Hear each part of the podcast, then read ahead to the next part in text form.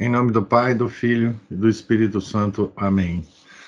Ave Maria, cheia de graça, o Senhor é convosco. Bendita sois vós entre as mulheres, bendito é o fruto do vosso ventre, Jesus. Santa Maria, Mãe de Deus, rogai por nós, pecadores, agora e na hora de nossa morte. Amém. Santa Clara de Assis, rogai por nós. São Felipe Neri, rogai por nós. Nossa Senhora de Fátima, rogai por nós. Em nome do Pai, do Filho e do Espírito Santo. Amém. Então, estamos aqui na página 61 do livro da biografia de Santa Gema Galgani, escrita pelo padre Germano de Santo Stanislau. No convento da Visitação.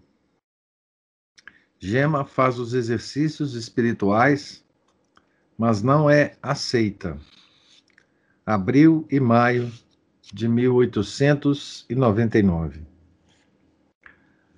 Aproximava-se o mês de maio. A boa donzela contava os dias, contava os momentos que ainda tinham de passar até poder encerrar-se no mosteiro e ser toda e só de Jesus. Ele, pelo seu lado, trabalhava com sua graça para purificar cada vez mais aquela alma privilegiada, a fim de torná-la capaz de receber o grande dom que lhe preparava. Afinal, raiou o primeiro dia de maio em que as religiosas da visitação tinham prometido recebê-la para um curso de exercícios espirituais. A visitação é a ordem, né, fundada por São Francisco de Sales, né, e Santa Chantal, e foi a ordem também da, da Santa Margarida Maria Lacoque, né? O coração de Gema exultou e às oito horas da noite voou para aquele sagrado retiro onde, entretanto, pareceu-lhe, como dizia, estar no paraíso. De antemão, proibiu aos parentes que a fossem visitar, para não distraí-la, porque dizia, aqueles dias eram todos de Jesus. Não será desagradável ao leitor acompanhar um pouco a nossa gema nesses santos exercícios dos quais nos deixou preciosas lembranças. Foram eles o último golpe do grande trabalho da graça de Deus, que a, da, que a graça da graça que Deus queria operar em sua alma. Conforme indicamos acima, as visitandinas não só desejavam vê-la e conservá-la algum tempo em sua companhia, mas pensavam também em admiti-la na congregação. Bem sabiam que ela era inteiramente pobre, mas pela fama de suas raras virtudes, compreendiam que lhe seria de grande proveito. De acordo, pois, com seu confessor, resolveram que ela faria os exercícios, não de um modo particular, como costumam fazê-lo as externas, mas seguindo a, a, a, o regulamento da comunidade religiosa. De modo que assim tomaria parte no ofício de couro, na meditação comum, no trabalho, na mesa e em tudo mais, como se já fosse noviça. A piedosa donzela teria desejado antes ficar só e oculta, e passar aqueles dias sem ser observada por ninguém. Tendo, porém, aprendido que a obediência, isto é, a sujeição da vontade, é a virtude mais agradável ao Senhor, não replicou e, alegre, entregou-se nas mãos da, me da mestra das noviças para proceder como as outras. Então, ela já já foi recebida, né? É, a esperança das, das religiosas era, era, era depois desse período, admitir a, a, a Santa Gema como, como noviça, né? As boas religiosas assim determinaram para experimentá-la. E, ao mesmo tempo, pela grande vantagem espiritual do bom exemplo que ela daria àquelas jovens. Aqui é a segunda vez, né, que religiosas levam ou expõem a Santa Gema às noviças de um de um convento para que Santa Gema sirva de modelo, de exemplo de virtude. Né? É, a outra vez foi quando ela estava doente, né? Muito doente. E as freiras uh, levaram, as, as, freiras de Santa Zita, né? Levaram uma noviça para observar Santa Gema, o seu profundo sofrimento lá naquela doença, né? Então, Santa Gema já era considerada pelas religiosas, né? Como um exemplo para as noviças. Né? Para aumentar a piedade, né? Dessas futuras religiosas, né? Esta exceção foi feita tanto pelo bom conceito que tinham dessa piedosa virgem, como por atenção a Monsenhor Volpe, seu confessor e grande protetor. O senhor Volpe depois é, se tornou bispo, né? E, e foi confessor é, de Santa Gema durante toda a vida dela, né? O senhor Volpe era o confessor, né? E o padre Germano, o diretor espiritual. Né? Eles se comunicavam, né? a respeito de Santa Gema. Desde logo, tanto as noviças como as, as professas se dedicaram à recém-chegada, dando-lhe contínuas provas de afeto e atenção. A Madre Superiora, de um modo especial, a estimava. À mesa, queria no lugar de honra a seu lado, e à noite chamava-a para o seu quarto durante o recreio, entretendo-se em conversar com ela sobre assuntos espirituais, todas as vezes que, pela licença obtida do confessor, a fervorosa jovem deixava de se retirar para o coro, a fim de estar só, em íntimos colóquios com Jesus. Quais foram, pois, as luzes, comunicações celestes que o Senhor lhe tenha dado naqueles santos dias, é fácil calcular, ao menos aproximadamente, pelo que Gema viera a escrever. Abre aspas. Jesus, não olhando para a minha miséria, consolava-me consolava e se fazia sentir cada vez mais em minha alma. Fecha aspas. Essas palavras significavam que o céu inteiro derramava-se naquela alma tão bem disposta para consolá-la, animá-la, atraí-la ao bem e enchê-la de amor de Deus.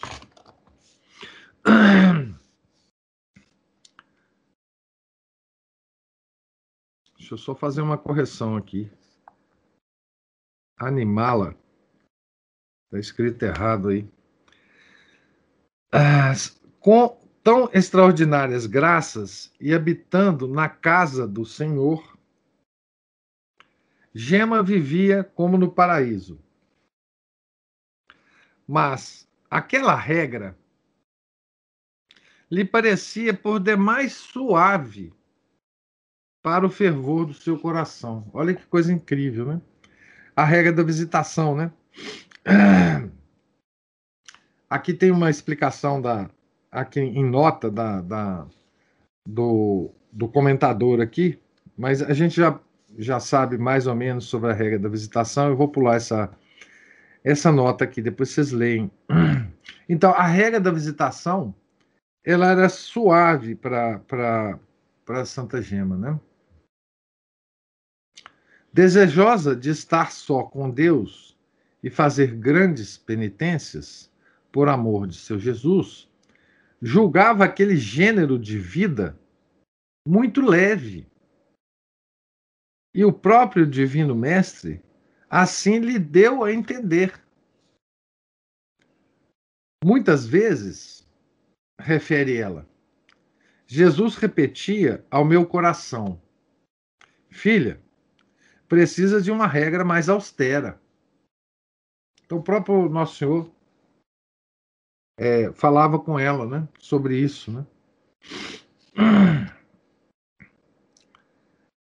Contudo, ali permanecia de boa vontade e tremia só com o pensamento de ter que deixar aquele asilo para voltar à casa.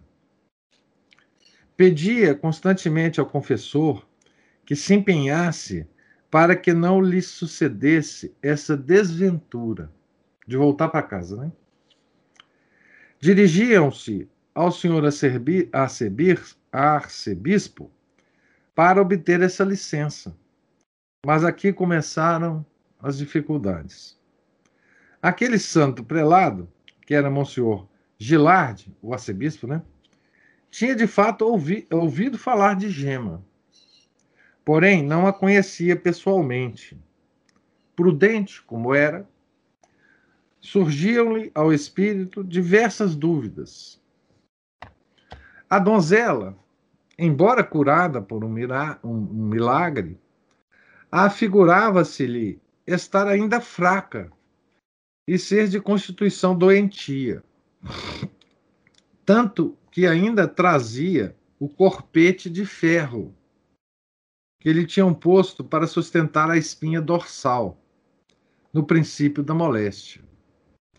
Quando a boa superiora soube, ansiosa para desfazer aquele obstáculo, ordenou a gema que tirasse o corpete. E ela, correndo ao quarto, obedeceu e nunca mais precisou usá-lo, não lhe sentindo pela falta o menor incômodo. Mas tudo foi em vão, pois o arcebispo, inspirado por Deus, conservou-se firme, proibindo, também tem outra outra outro errinho aqui, proibindo que a donzela entrasse no noviciado no próximo mês de junho, como tinha sido marcado. Então, ela estava em maio, né? É, o, o, plano era que ela ficasse lá depois do retiro, né? Ou voltasse para casa e depois voltasse rapidamente para o convento. E se tornasse noviça e depois religiosa da visitação, né?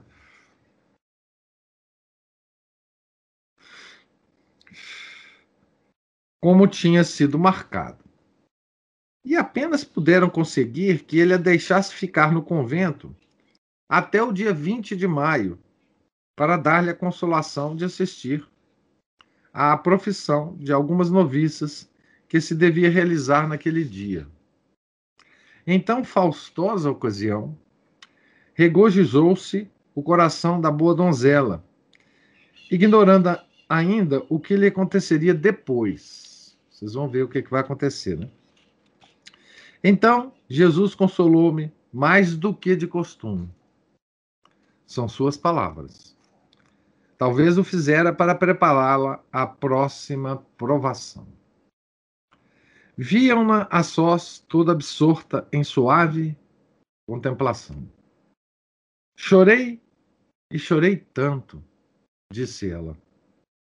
Certamente eram lágrimas de amor e também de dor.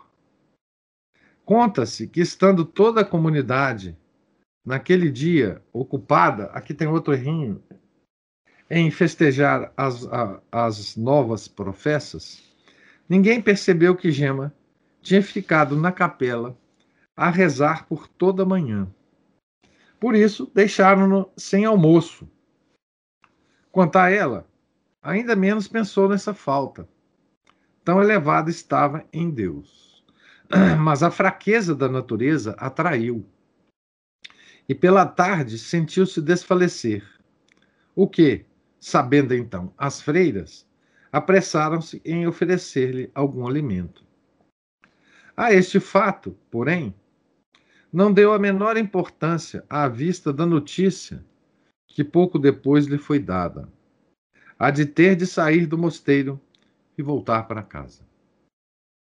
Isto fê-la sentir uma extrema e só lhe serviu de leletivo a, a sua heróica resignação aos desígnios de Deus.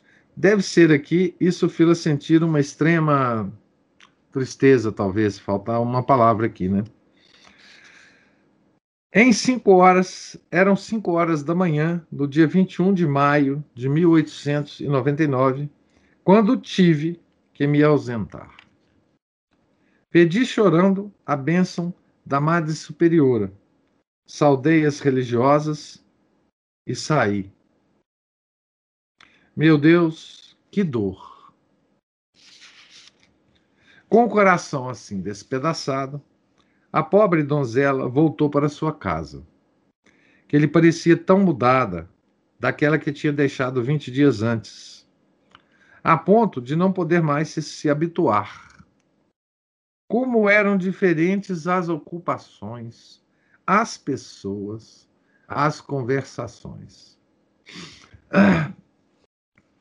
Eu, eu fico imaginando, ao ler isso aqui, né, é, que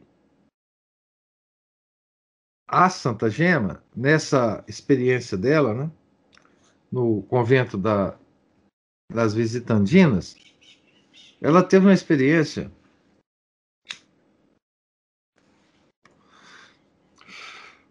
é, do céu. Né? E agora ela voltou para a terra de novo. Né? Isso acontece com os santos místicos. Né?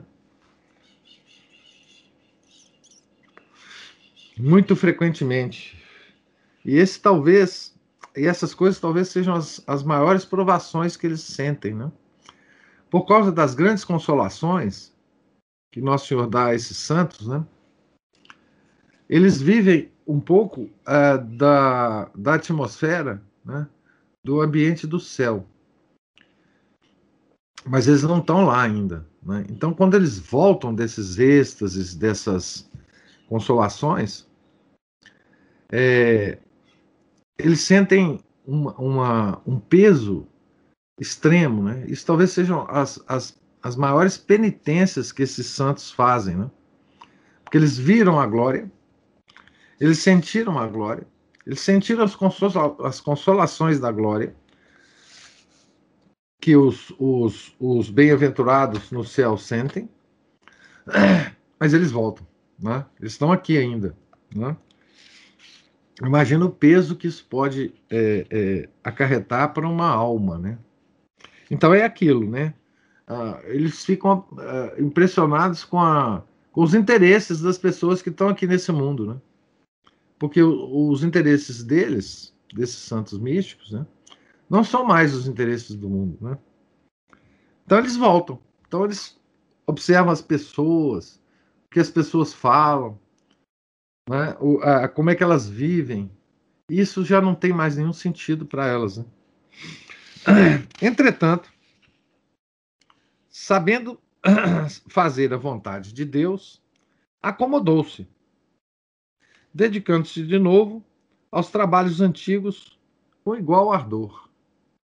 Sabia que estes não a distraíam de atender às coisas celestes, de que só estava cheio seu coração.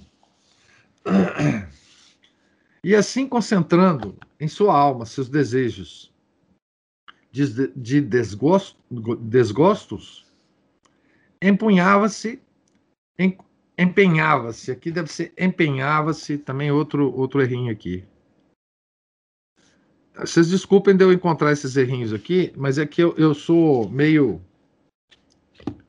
Ah, chato com essas coisas. Né? Empenhava-se em cumprir perfeitamente todos os deveres para com as tias, irmãozinhos e irmãs menores, servindo-os em tudo e animando-os com seu exemplo a terem paciência no meio das angústias, que iam aumentando a cada dia. Entre as piedosas práticas que usava, conta-se esta. Então vamos aqui ver uma piedosa prática de Santa Gema, né? Gema, como vimos, amava ternamente seu pai e até o último suspiro esteve sempre a seu lado, para servi-lo e dar-lhe provas da maior veneração filial.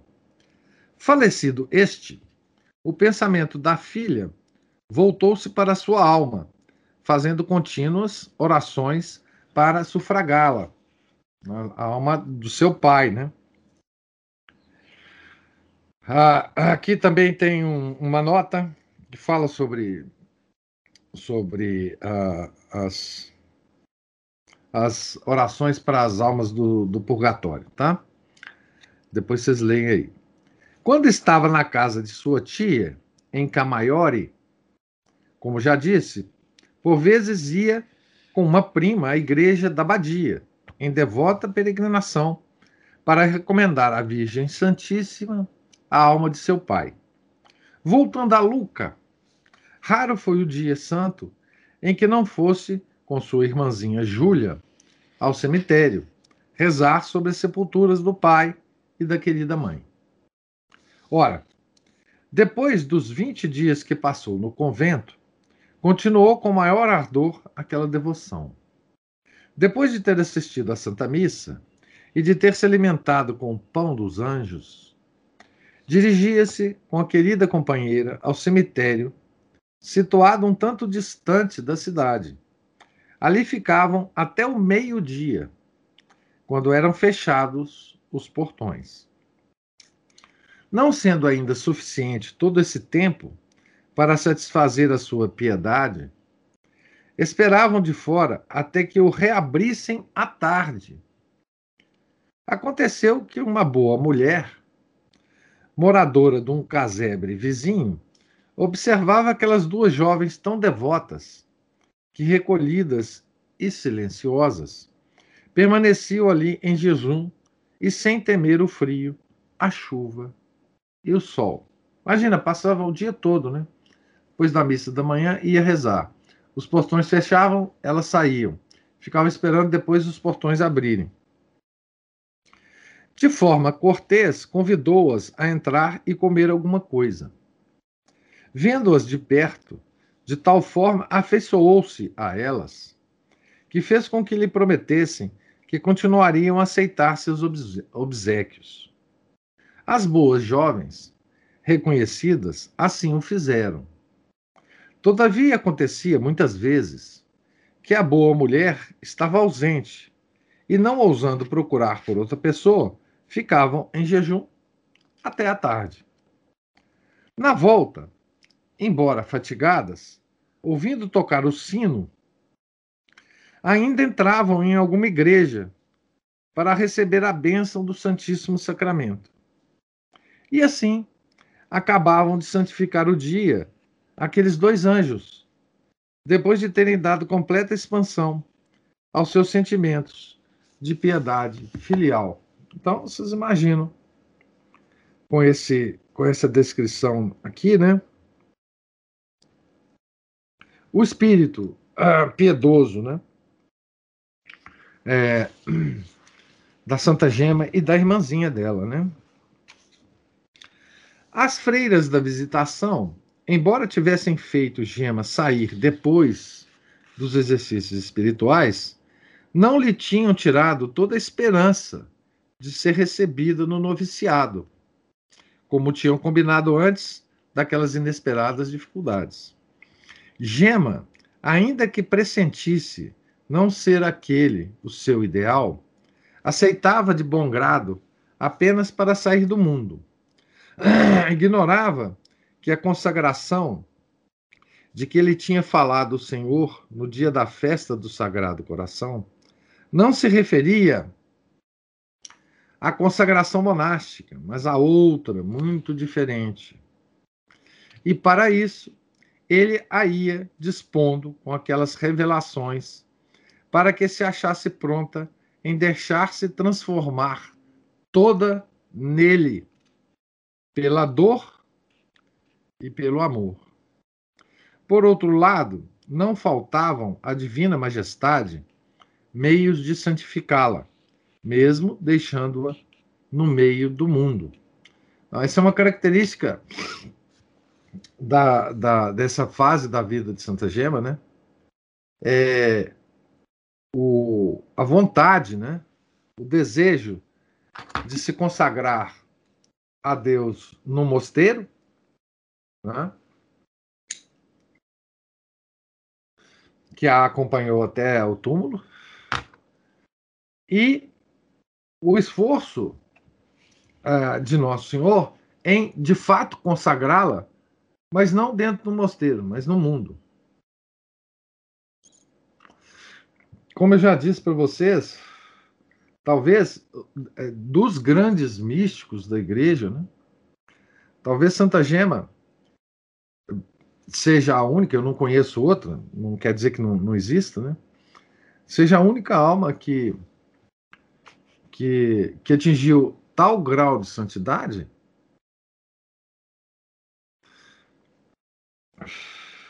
no meio do mundo. Né? Ela nunca é, enfim, se consagrou é, como, como, como é, freira, né? Gema, porém, não entendia os altos desígnios de Deus e, prendendo-se à letra da promessa que tinha recebido, esperava sempre e ardentemente, embora com resignação, que se realizasse o seu desejo. Todos os dias Dirigia-se ao mosteiro. Ah, aqui tem uma nota a, a respeito de do São João da Cruz, né? É, deixa, deixa eu ler essa nota, porque essa nota talvez valha a pena, né? Diz-nos diz o doutor São João da Cruz, no livro 2, capítulo 19, da Subida ao Monte Carmelo. Não havemos de reparar, portanto, em nosso sentido e linguagem quanto às revelações divinas, sabendo que o sentido e linguagem de Deus são muito diferentes do que pensamos e difíceis para o nosso modo de entender. Ele está se referindo àquela promessa que Deus fez a ela de a consagrá-la, né? Exemplifica, São João exemplifica, né? São João da Cruz. Uma alma inflamada em grandes desejos de sofrer o martírio, talvez ouça a voz de Deus responder às suas aspirações, dizendo-lhe: Tu serás mártir.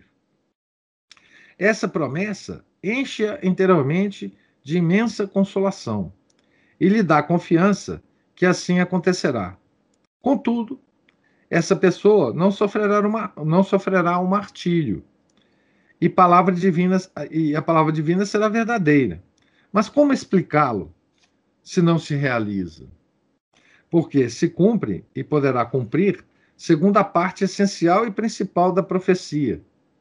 Isto é, Deus dará à alma o amor e a recompensa do martírio. E assim é verdadeira sua promessa, satisfazendo-lhe os desejos. Pois a aspiração formal da mesma alma não era sofrer tal ou qual gênero de morte, mas servir a Deus nos trabalhos e exercitar seu amor por ele como mártir. É a explicação, então, aqui de São João da Cruz. Aqui não em relação ao martírio, mas em relação à, à consagração da alma, né, de, de, de Santa Gema. Todos os dias dirigia-se ao mosteiro da Visitação, insistindo para ser admitida. As dificuldades, porém, eram muitas. Exigiam certificados dos médicos e diversas outras considerações que Gema não podia obter. Além disso, a sua pobreza era absoluta, não possuindo como dote senão as mais raras virtudes e as roupas do corpo. As freiras, as freiras, bem conheciam a sua condição, mas a princípio parecia-lhes que poderiam fazer uma exceção a seu respeito. Com o tempo, refletiram mais e acharam impossível recebê-la e começaram também a usar de meios evasivos. Então, enfim, elas uh, desistiram, né? A inteligente donzela compreendeu essa mudança, porém não se perturbou. Consultou a Deus, que finalmente a fez entender de forma clara o mistério da sua consagração, ao menos pelo que se referia à visitação.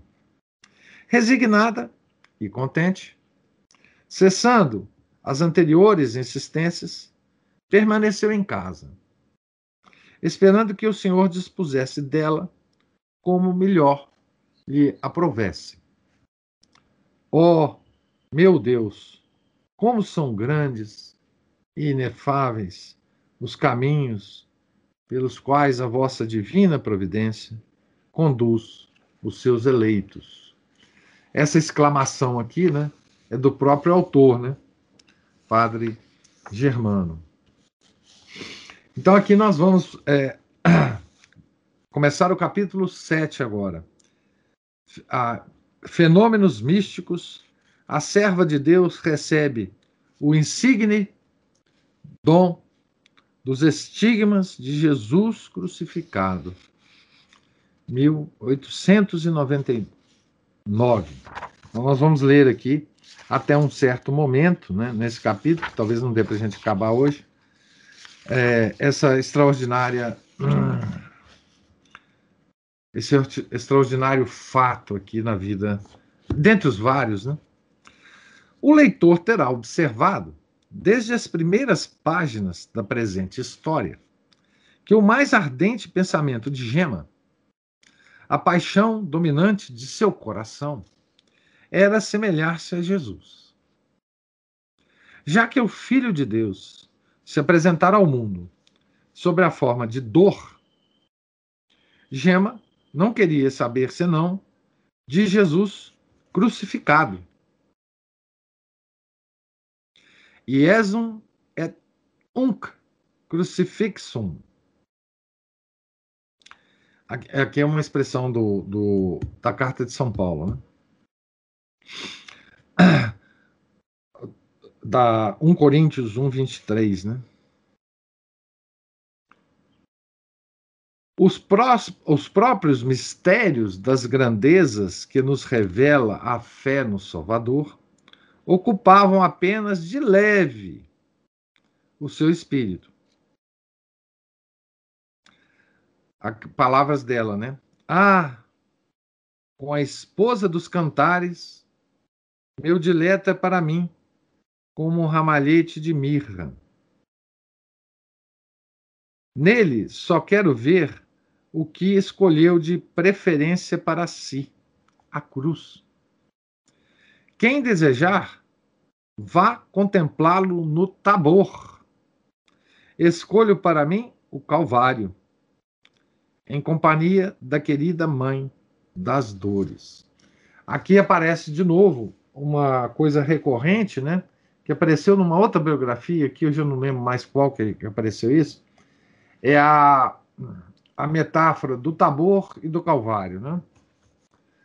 Do Tabor é da transfiguração, né?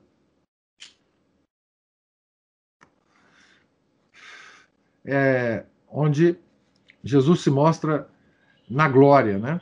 Com todas as suas, a, com toda a sua potência de amor e de e no, no Calvário, onde ele, uh, enfim, morre na cruz, cheio de dores, né? Então, o que ela está dizendo aqui é que entre Jesus do Tabor e Jesus do Calvário, né? Ela escolherá e sempre escolheu, né? A, o Calvário, né? Junto com a querida Mãe das Dores, né? Nossa Senhora das Dores. Aqui tem uma referência, uma nota de referência a, a em, em relação ao Cântico dos Cânticos, né? Que era um livro também que era muito ah, admirado. É, o São Tomás de Aquino, né? Ah, e aqui ele cita São Bernardo de Claraval, né? Então depois vocês, leiam aí. Das próprias imagens do Senhor, tomava para sua devoção apenas as que o representavam crucificado. Oh, mamãe, ouvimos-la dizer, ainda pequenina, a sua boa mãe: Fale-me da paixão de Jesus. E as mestras da escola: Irmãs, explique-me algum ponto dos mistérios dolorosos de Jesus. A esta narração, vimos a Santa Menina entre, enter, enternecer-se tanto que, receando vê-la desmaiar e cair doente, as boas religiosas tiveram de interromper aquele piedoso exercício. Vocês vão de lembrar esse fato, né? Que uma certa, um certo momento a, a irmã estava estava é, descrevendo para ela algum, alguma alguma parte né, da, da, da paixão do Nosso Senhor e ela desfaleceu-se, né? desmaiou. Né? Esse desejo foi sempre crescendo até operar uma perfeita transformação da piedosa Virgem em Jesus crucificado.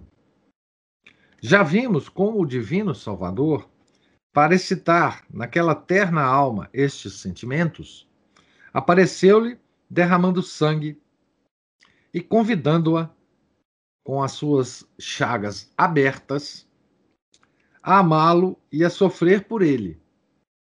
E pouco antes, no capítulo 6, apreciamos como, por semelhantes visões, a graça a dispôs para os fenômenos prodigiosos dirigindo-a como que pela mão, com singular providência, para tornar-se apta a recebê-las.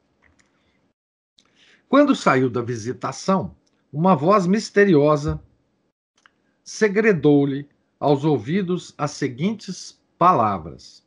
Ela própria descrevendo, né? Vamos, coragem, Esquece-te de tudo. Entrega-te a Ele sem reserva. Ama muito a Jesus. Não oponhas nenhum obstáculo aos seus desígnios. E verás, em pouco tempo, por qual estrada ele te fará caminhar, sem que te percebas. Não temas, nada temas porque o coração de Jesus é o trono da misericórdia, onde os miseráveis são os mais bem acolhidos. Então, isso foi o que a voz falou para ela. Né?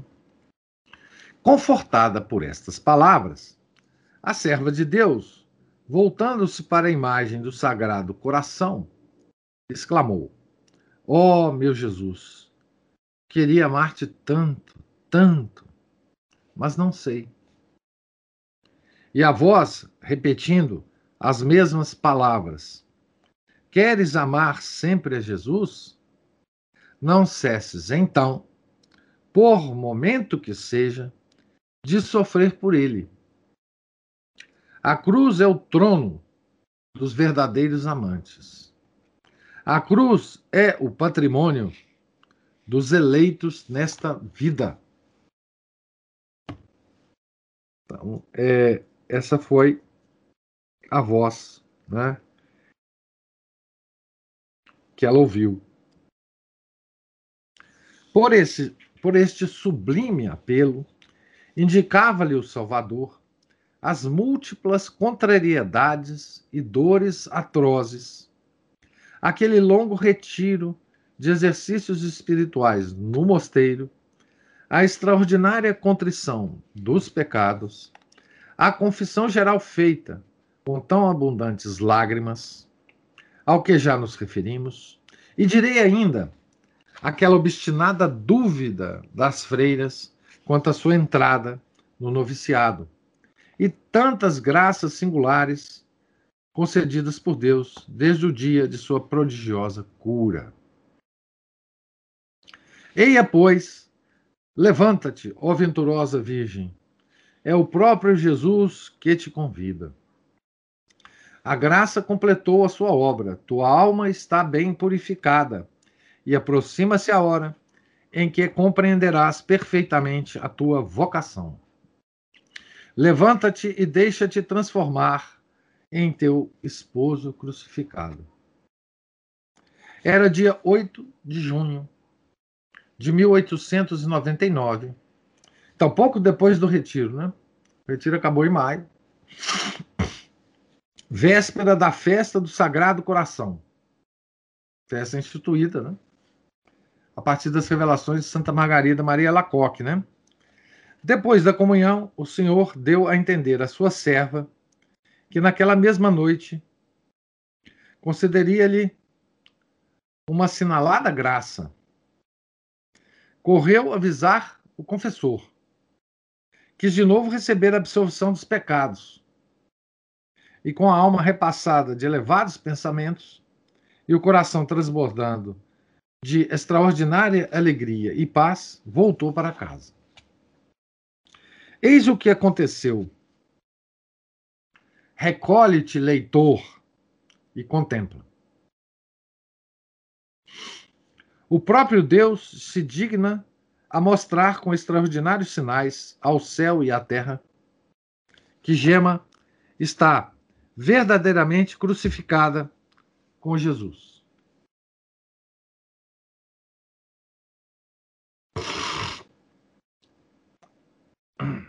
Assim ela escreve. Então, vamos, vamos ver os relatos né? da própria Santa Gema. Estávamos na noite de quinta-feira, véspera da festa do Sagrado Coração de Jesus. De repente, e mais de, depressa do que de costume, senti uma dor intensa de meus pecados, mas tão veemente como jamais a tivera. Dor pelos pecados, né? Tanto que me pareceu morrer ali mesmo, naquele instante. Depois, recolheram-se todas as potências de minha alma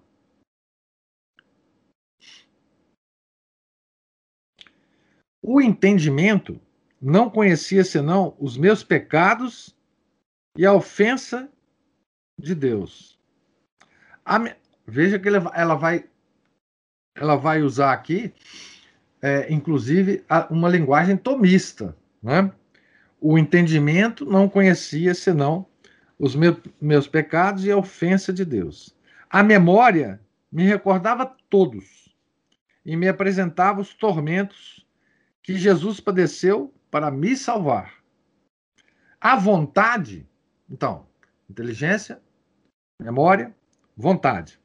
A vontade fazia-nos detestar e prometer querer tudo sofrer para espiá-los.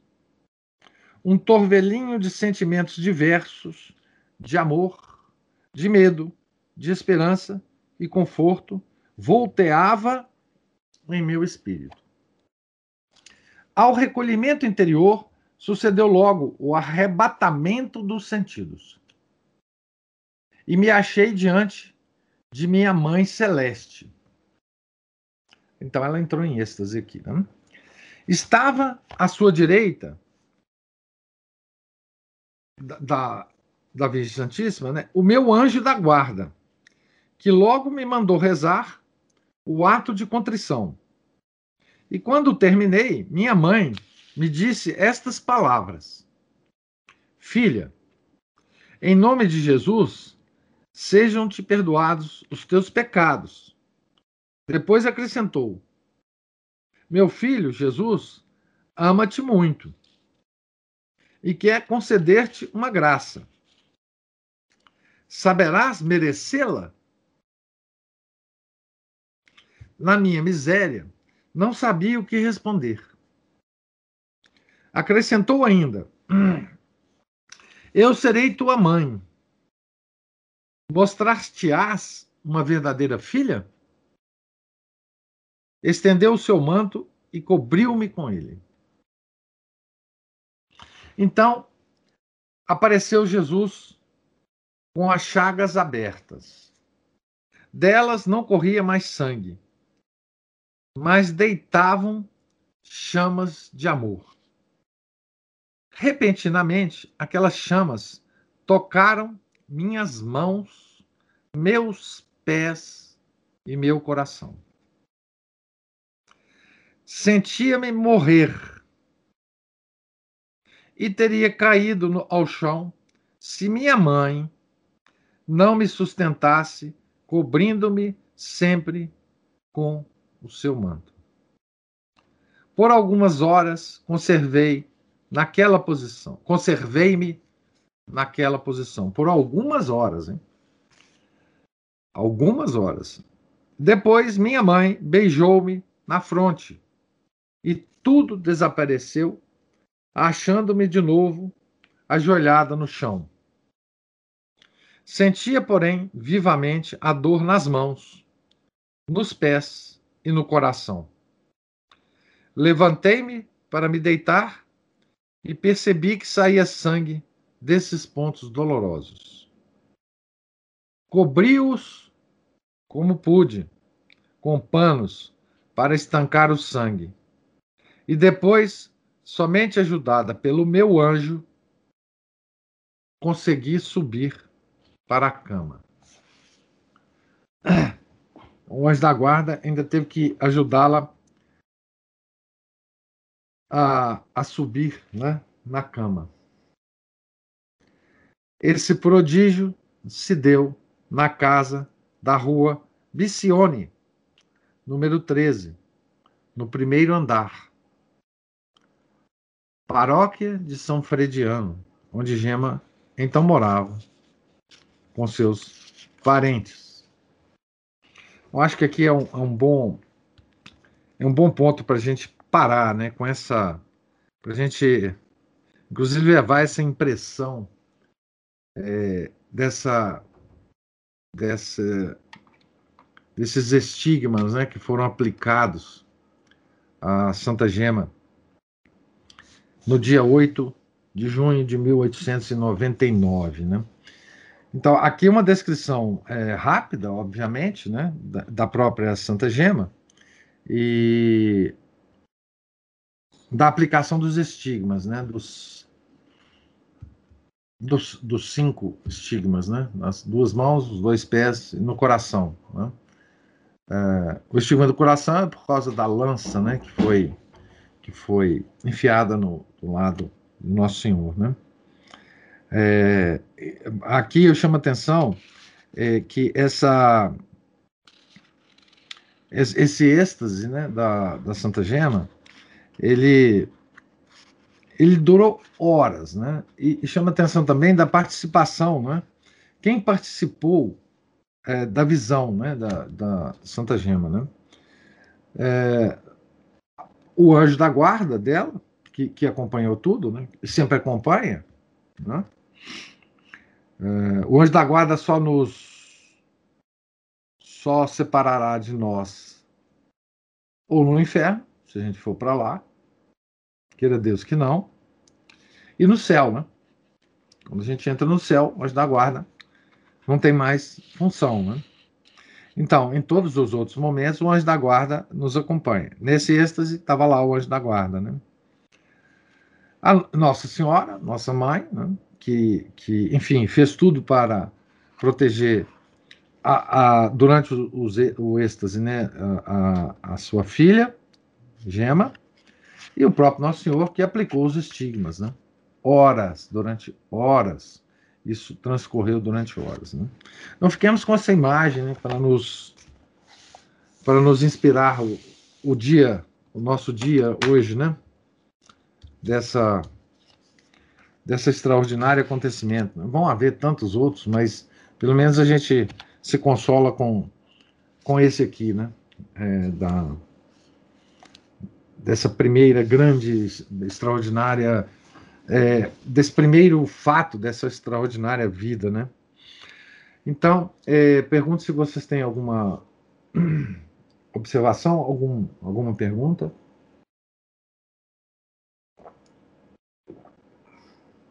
Então, é, Deus lhes pague a paciência e a generosidade de, de estarem aqui.